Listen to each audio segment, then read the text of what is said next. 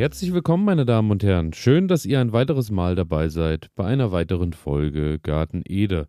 Mein Name ist Elias und heute dreht sich alles um ein Thema, das äh, aktueller nicht sein könnte, denn es regnet tatsächlich mal und ähm, die Sonne scheint, äh, denke ich, in den nächsten Tagen auch wieder. Und so ist es natürlich, dass draußen nicht nur Wiese und unser geliebtes äh, Gemüse wächst und sprießt, nein, auch das Unkraut bzw. das Beikraut.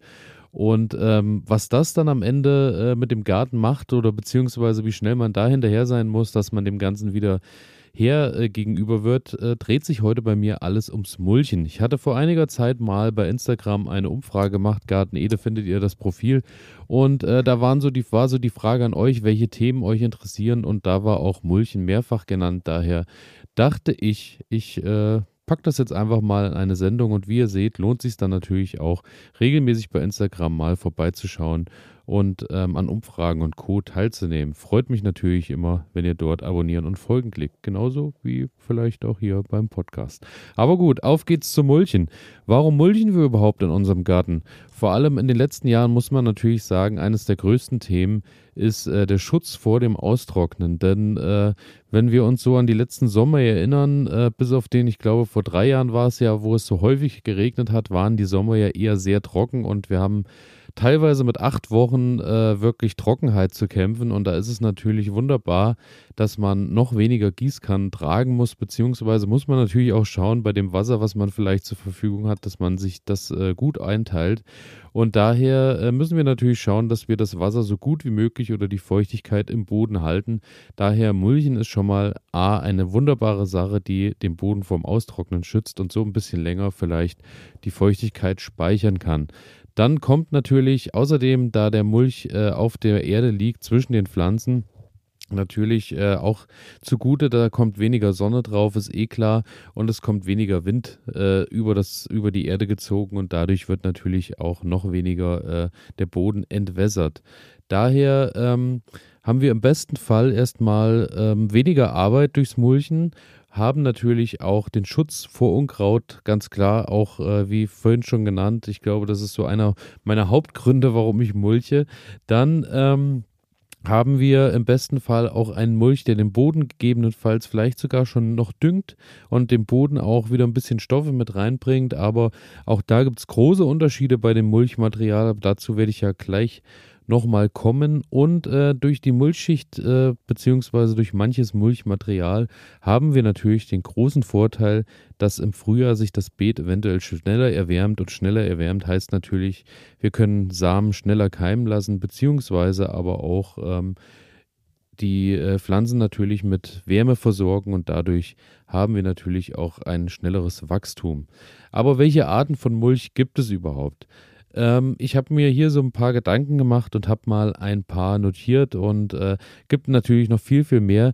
Welche Sachen ihr so Erfahrungen und Co. ihr gesammelt habt, könnt ihr mir gerne schreiben. elias.garten-ede.de. Da bin ich gespannt oder meldet euch einfach über Instagram und lasst uns da mal in den Austausch kommen, denn ich bin auch immer noch auf der Suche, äh, obwohl. Das hier geht an alle Sportler, die nicht akzeptieren können, dass immer alles so bleibt, wie es ist. An alle, die nicht länger in Plastikklamotten Sport machen wollen, weil das unsere Erde mit Mikroplastik verschmutzt. Für euch macht Vida Sport jetzt Sportkleidung, die ganz ohne Polyester auskommt. Sie besteht aus Algen und Holzfasern und meistert alle Herausforderungen deines Trainings, ohne die Umwelt zu verschmutzen. Sport ist so positiv, dass er niemandem schaden sollte, schon gar nicht dem Planeten. Besuche deshalb jetzt vida-sport.de, vidar-sport.de und sichere dir dein natürliches Sportoutfit. Du wirst den Unterschied fühlen. Ich schon sehr, sehr viel probiert habe nach einem tollen Mulchmaterial.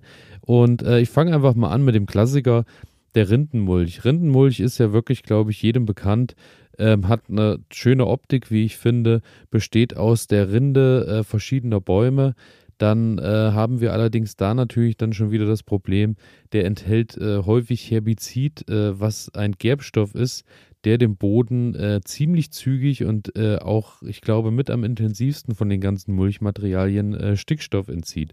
Daher muss ich natürlich schauen, dass ich den Boden gegebenenfalls vorher gut aufgedüngt habe, dass das nicht schwieriger ins Gewicht fällt und zum anderen natürlich ähm, ist der äh, Rindenmulch gerade der, äh, der jetzt ein bisschen grober ist, schon auch ein echtes Schneckendomizil. Das kommt auch noch dazu, was bei mir so ein bisschen auf der äh, Negativseite steht, denn äh, es ist so, dass bei manchen Mulchmaterialien sich Schnecken wirklich pudelwohl fühlen.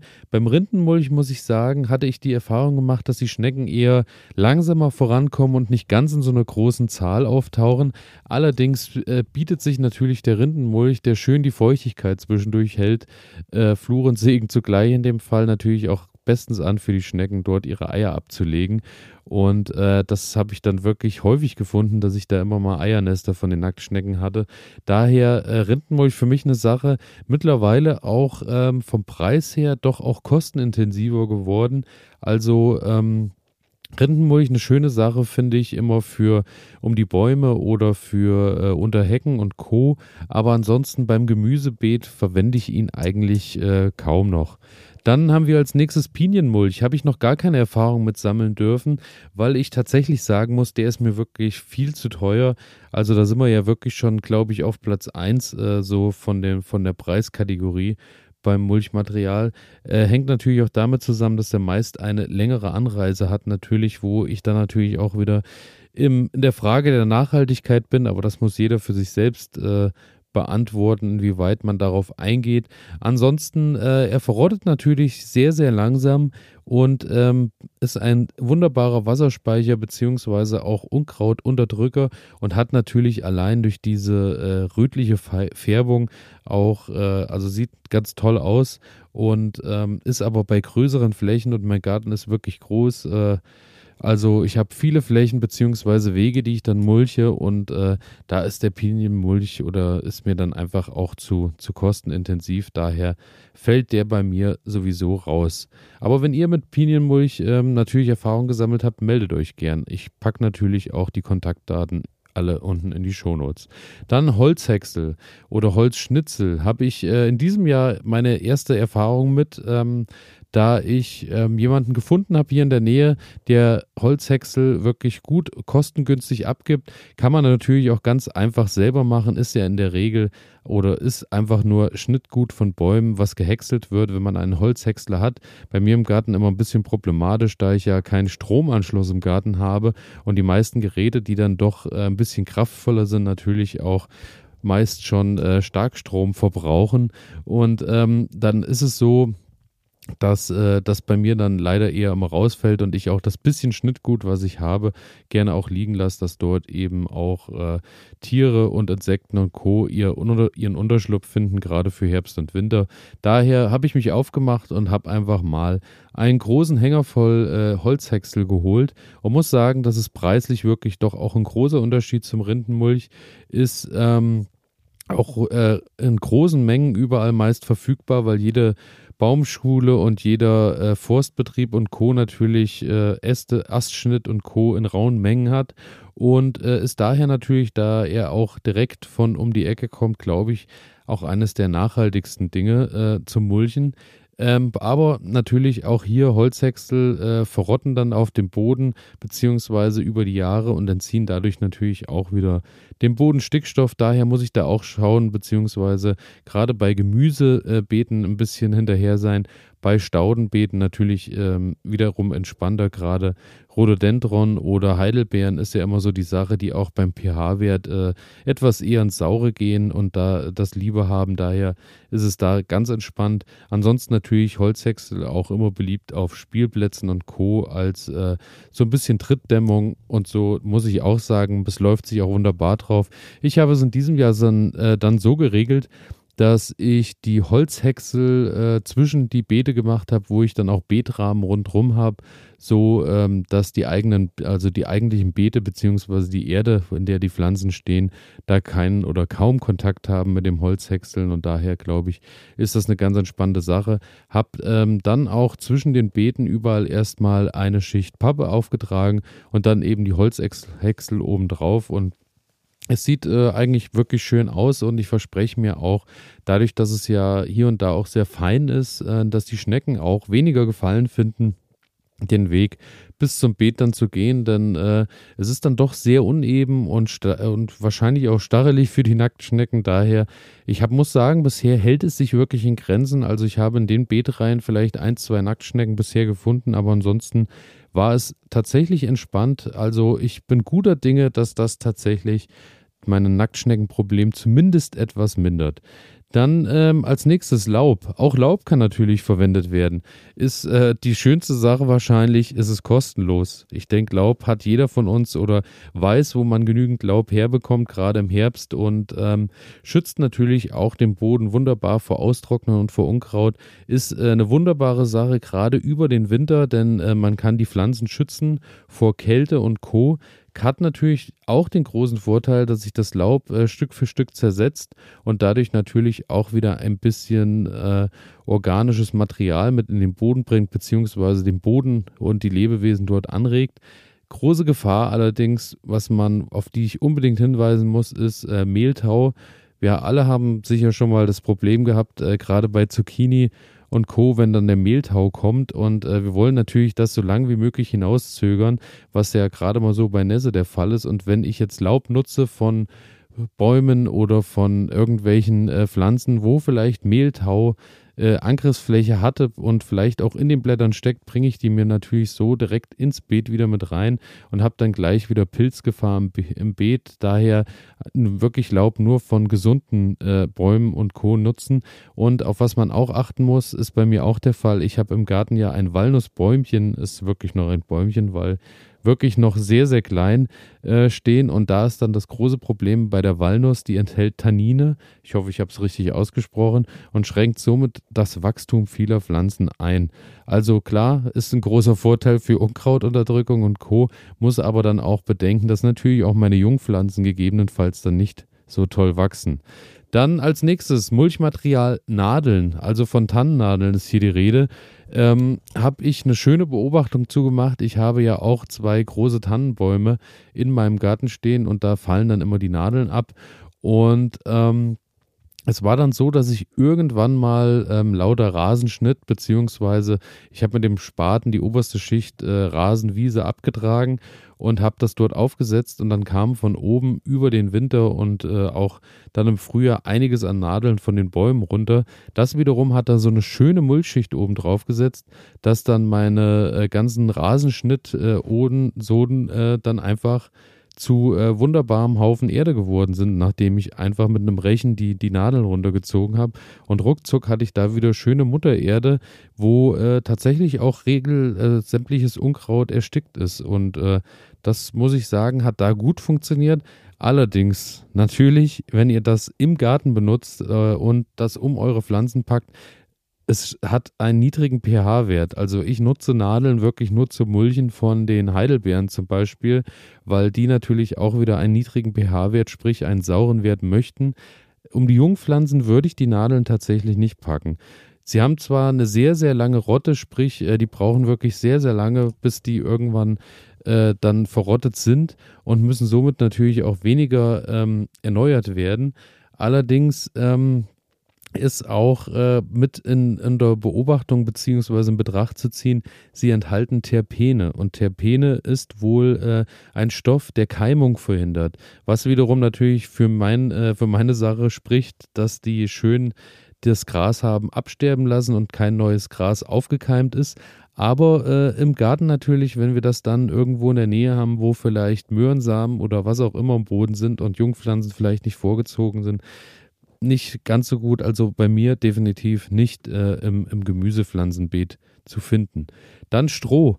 Auch Stroh, äh, wunderbares Mulchmaterial, ist natürlich günstig, kriegt man meistens sogar geschenkt. Ich habe in diesem Jahr auch einfach mal bei eBay Kleinanzeigen nach Stroh geschaut und habe da viele Bauernhöfe gefunden, die Stroh verschenken. Das ist dann meistens Stroh, was vielleicht schon ein paar Jahre oben auf den äh, Böden liegt in den, in, in, den Scheunen und daher nicht mehr als Futterstroh verwendet wird. Und ähm, so kriegt man das eigentlich dann auch äh, häufig geschenkt und dann hole ich mir immer mein Big Pack, also sprich ein Kubik Stroh irgendwo ab und das nutze ich dann zum äh, vor allem zum Mulchen von Erdbeeren. Und äh, das ist eine ganz tolle Sache, denn äh, das Stroh deckt natürlich den Boden ab, was A natürlich auch wieder das Wasser drin hält, hat natürlich die Unkrautunterdrückung ähm, auch äh, dadurch äh, natürlich integriert, sage ich mal. Und ähm, hat aber auch den Nachteil, Stickstoff wird genauso entzogen, da äh, beim Verrotten vom Stroh auch Stickstoff benötigt wird, was sich das Stroh dann aus dem Boden rauszieht. Aber wenn ihr äh, Erdbeeren zum Beispiel an Erdbeeren denkt, wenn die äh, sehr voll hängen und dann auch weit auf dem Boden oder auf dem Boden aufliegen, gammeln die recht schnell und fangen an zu faulen. Und beim Stroh habt ihr den Vorteil, dass ihr eine schöne Schicht über dem Boden habt, dass die Erdbeeren oder auch äh, zum Beispiel bei der Zucchini ist es so, dann im Trocknen auf dem Stroh aufliegen und äh, dadurch habt ihr natürlich ein wenig zumindest die Fäulnisgefahr äh, gelindert, denn die äh, das Stroh natürlich äh, deckt die Pflanzen natürlich schön weich ab, beziehungsweise die Früchte und äh, speichert natürlich beziehungsweise unterdrückt so ein bisschen die Feuchtigkeit. Dadurch ähm, kann man da doch schon, habe ich schon einige Erdbeeren, glaube ich, mit äh, retten können, weil ähm, wenn das jetzt da so richtig in die Vollen geht und viele der Pflanzen haben dies ja wirklich einiges an Blüten, ähm, dann denke ich, wird die Pflanze wieder schwer zu tragen haben und wird dann irgendwann auf dem Boden der Tatsachen wieder ankommen. Und daher Stroh bei mir immer in Verwendung, muss allerdings sagen, Stroh äh, bringt natürlich auch die Gefahr mit sich, dass ihr neue Samen und Co. mit in den Boden einbringt und dass ihr dann eventuell irgendwo dann Weizen und Co. auf einmal wachsen habt. Das kann natürlich passieren, da muss man ein bisschen hinterher sein, dass man da regelmäßig mal schaut. Das ist auch ähnlich, deswegen habe ich Heu auch rausgelassen. Heu kann natürlich auch verwendet werden zum Mulchen, ist ja auch ganz beliebt bei den Heubeeten, wo man zum Beispiel ähm, Kartoffeln unten drunter ausbringt, die dann rauswachsen und so. Ist aber, wenn ihr das in euren Gartenboden bringt, ähm, könnt ihr wirklich dann vier Wochen später reichlich, reichlich äh, Unkraut jeden, denn äh, das bringt einiges an Samen und äh, Co. mit rein. Daher empfehle ich gar nicht. Also Stroh, eine schöne Sache, aber ähm, Heu würde ich erstmal aus dem Garten als Mulchmaterial rauslassen. Dann äh, Rasenschnitt.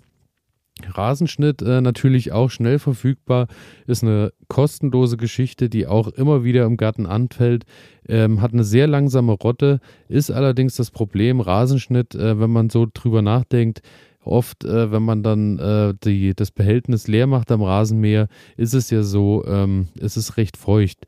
Daher ähm, ist ein schönes, schönes Mulchmaterial, aber hat auch die Gefahr, wenn es zu dicht und äh, zu hoch äh, gestapelt ist oder gedrückt ist, dass es dann natürlich auch recht schnell in die Fäulnis übergeht. Und das ist ja auch, wenn ihr also ich habe die Erfahrung schon häufiger mal gemacht, als ich Gras auf den Kompost gepackt habe. Wenn das eine schön dicke Schicht ist, das fängt dann auch irgendwann und riecht und gammelt schön vor sich hin und bringt dann natürlich wieder Krankheitserreger an unsere Pflanzen, die wir auch nicht wollen. Und ähm, hat auch den äh, Vorteil beziehungsweise den äh, Nachteil, hält natürlich die Feuchtigkeit sehr gut, entzieht allerdings auch da wieder äh, gerade beim bei dem ganzen äh, Zersetzen auch wieder dem Boden Stickstoff ist ähm, ja eine gute, also ich habe ich habe es kaum in Verwendung, beziehungsweise gar nicht, muss ich sagen. Denn äh, ich habe immer so ein bisschen Angst, dass mir das dann alles wegfault. Und auch die Nacktschnecken fühlen sich halt wirklich sehr, sehr wohl in dem nassen Gras, was dann da schön äh, gestapelt ist und ein schönes Bett bereitet. Daher bei mir im Garten gar keine Verwendung. Was bei uns allerdings Verwendung hat, ist ein Mulchmäher, sprich ein Rasenmäher, der keinen Fangkorb hat, sondern ähm, das Gras schön klein häckselt gleich und das bleibt dann auf der Wiese liegen, so dass quasi die Wiese direkt mit dem eigenen Gras wieder wiederum gedüngt wird.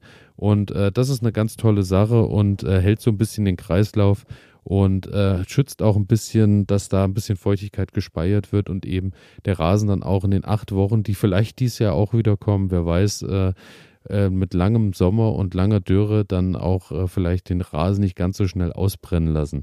Und dann zu guter Letzt eine Sache, die ich auch in diesem Jahr wieder nutze, wo äh, ich weiß, dass ich bei vielen von euch ähm, da eher auf, äh, auf gespaltene Meinung treffe, beziehungsweise viele von euch das ablehnen, das Bändchengewebe. Bändchengewebe ist äh, ein Stoff namens Polypropylen und äh, das sind quasi kleine Bändchen, die immer wieder übereinander gewebt werden Und ähm, ihr habt dann quasi es, es fühlt sich an wie eine, eine, eine Plastikfolie, aber es äh, sind eben, wie gesagt, lauter kleine, lauter kleine Fädchen, die übereinander liegen und dadurch ähm, den, auch wasserdurchlässig sind. Habt dann so eine schwarze Plane, die ihr in eurem Garten auslegen könnt. Dadurch, dass das Wasser abläuft, habt ihr da schon mal überhaupt keine Bedenken, dass es unten drunter austrocknet, beziehungsweise die Pflanzen dann im Wasser stehen. Habt ähm, den großen Vorteil dadurch, dass es schwarz ist, natürlich, dass der Boden direkt äh, sich schnell aufwärmt, weil äh, natürlich die Sonne, äh, sobald die drauf scheint, wirklich die Folie äh, deutlich erhitzt. Dann habt ihr, äh, ist der große Vorteil auch, es unterdrückt sicher Unkraut. Das war auch in diesem Jahr dann ein großer Vorteil, warum ich das Ganze nutze, denn ich bin überhaupt nicht hinterhergekommen, ähm, die Beete von Unkraut zu befreien, beziehungsweise sie schon äh, fein zu hacken und äh, da nochmal über jedes Beet drüber zu gehen. Daher habe ich eine dieser schwarzen Folien einfach ausgelegt, habe dann die Löcher reingeschnitten, wo die äh, Jungpflanzen reinkommen, habe da Schneckenkragen reingepackt und dann nochmal ein bisschen äh, Gemüseerde und dann äh, kamen da die Jungpflanzen rein und äh, so ist natürlich A gegeben, der Boden bleibt, speichert ein bisschen Feuchtigkeit. B, die Schnecken können im besten Fall nicht ganz so leicht, also zu 95 Prozent werden sie an der, am Schneckenkragen dann scheitern. Und äh, es unterdrückt natürlich dauerhaft wirklich das Unkraut, so dass ich da nicht mehr mit jedem hinterher sein muss. Und äh, ich habe da die ähm, äh, Melonen und ein bisschen Kürbis, glaube ich, habe ich auch mit drin eingepflanzt, was dann natürlich den großen Vorteil mit sich bringt, ähm, wenn die äh, Früchte irgendwann dann kommen, dass die auf dieser Folie aufliegen und somit ich auch wieder äh, die, das Fäulnisrisiko natürlich deutlich reduziert habe, denn die liegen nicht in nasser Erde oder irgendwie im, im Matsch, sondern liegen dann auf der Folie auf und äh, die trocknet dann auch recht schnell obendrauf wieder. Und daher ähm, äh, verspreche ich mir da eigentlich, dass ich da ein ganz entspanntes Beet angele angelegt habe. Ist natürlich in so einem schönen Naturgarten wirklich äh, ja, muss man sich überlegen, ob man das möchte, weil äh, es sieht halt wirklich nicht mehr dann nach Natur aus. Es ist dann schon irgendwie eher, äh, hat dann eher Gärtnereistil. Ja, muss man sich überlegen, ob man das möchte. Ich äh, für meinen Teil muss sagen, die Faulheit gönne ich mir dann, dass ich da eine Arbeit oder mehrere Arbeiten weniger habe an dem Beet.